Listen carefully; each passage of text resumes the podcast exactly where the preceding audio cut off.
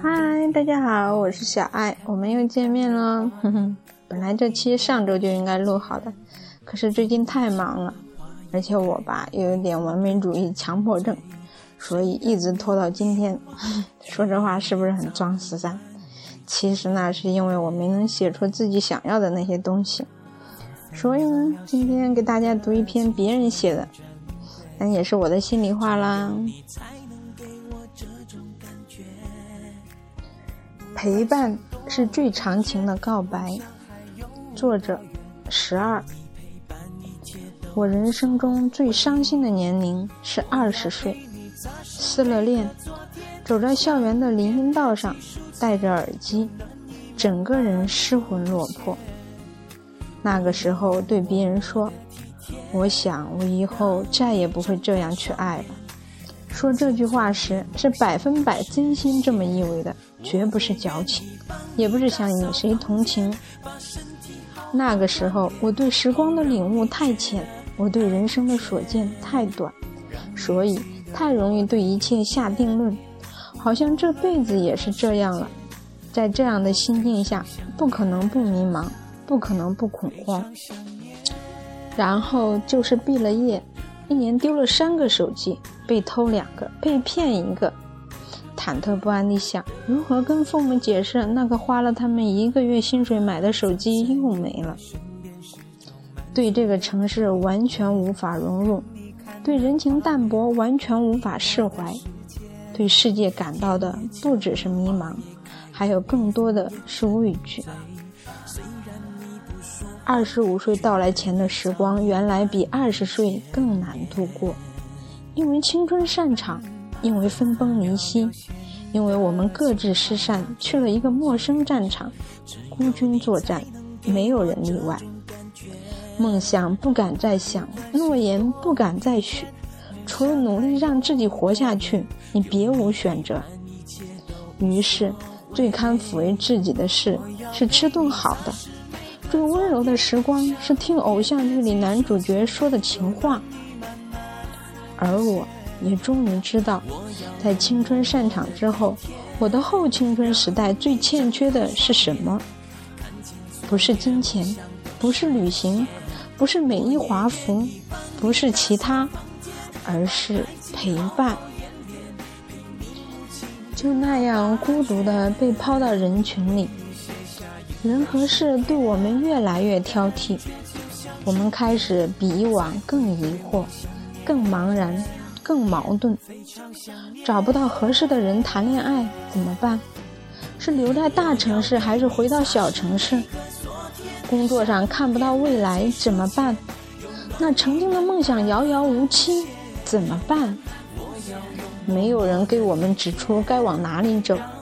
身边的人都同样捉襟见肘，慌忙里努力做一个合格的成年人，所以觉得一步步走得格外辛苦，所以渴望一种更深层次的陪伴，能够懂你在坚持什么，能够让伤痛的你平静下来，能够互相鼓励着一起相信明天会更好。如果有人陪伴，奋斗也并不那么令人畏惧；如果有人一同上路，梦想也不再遥不可及。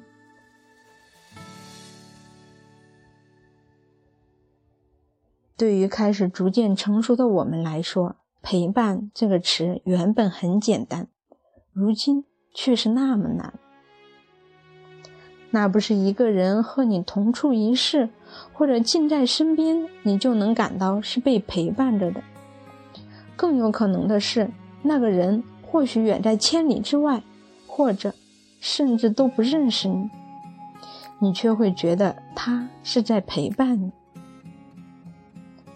但陪伴除了找到那么一个人，还可以是别的什么东西。它可以是日夜戴在胸口的一条项链。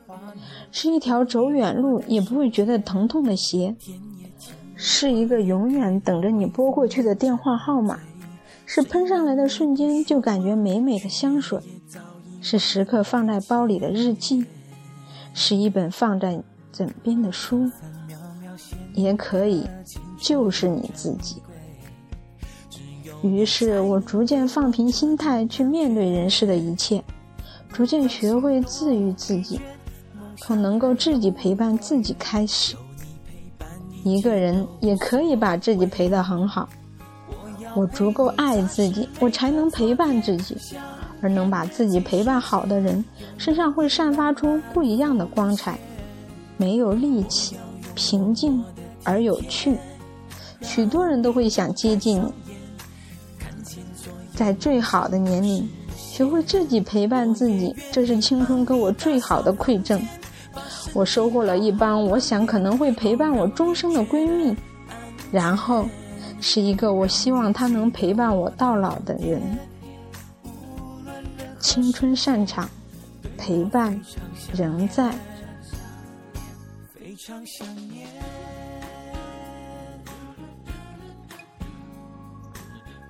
读完这篇短文，听听这首温情脉脉的老歌，想想那年那月自己的傻样。爱过的傻人，做过的傻事儿，突然就有种岁月静好的感觉在心中涌动。最令人难忘的不是那个许你一生面朝大海、春暖花开的人，而是那个对你说“陌上花开，可缓缓归矣”的人。不知不觉，我又开始装十三了。不知声音那头的你现在是什么心情呢？期待着你给我留言哦。好了啦，我妈叫我回家吃粽子啦。各位小亲亲，今天就到这吧。提前祝大家端午节快乐！哦，忘记了一件重要的事，吻别啦，么么哒，嗯。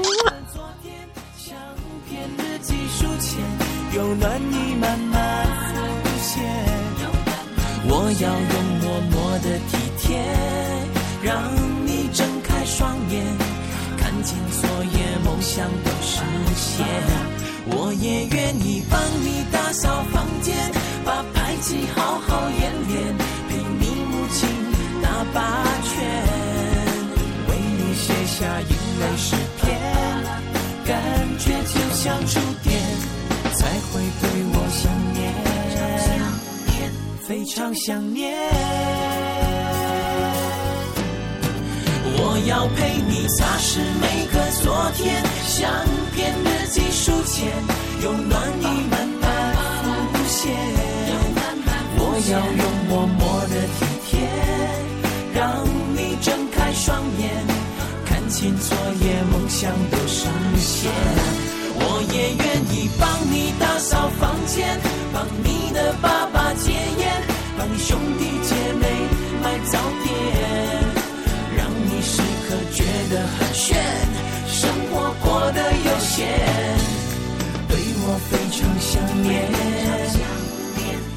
常想念。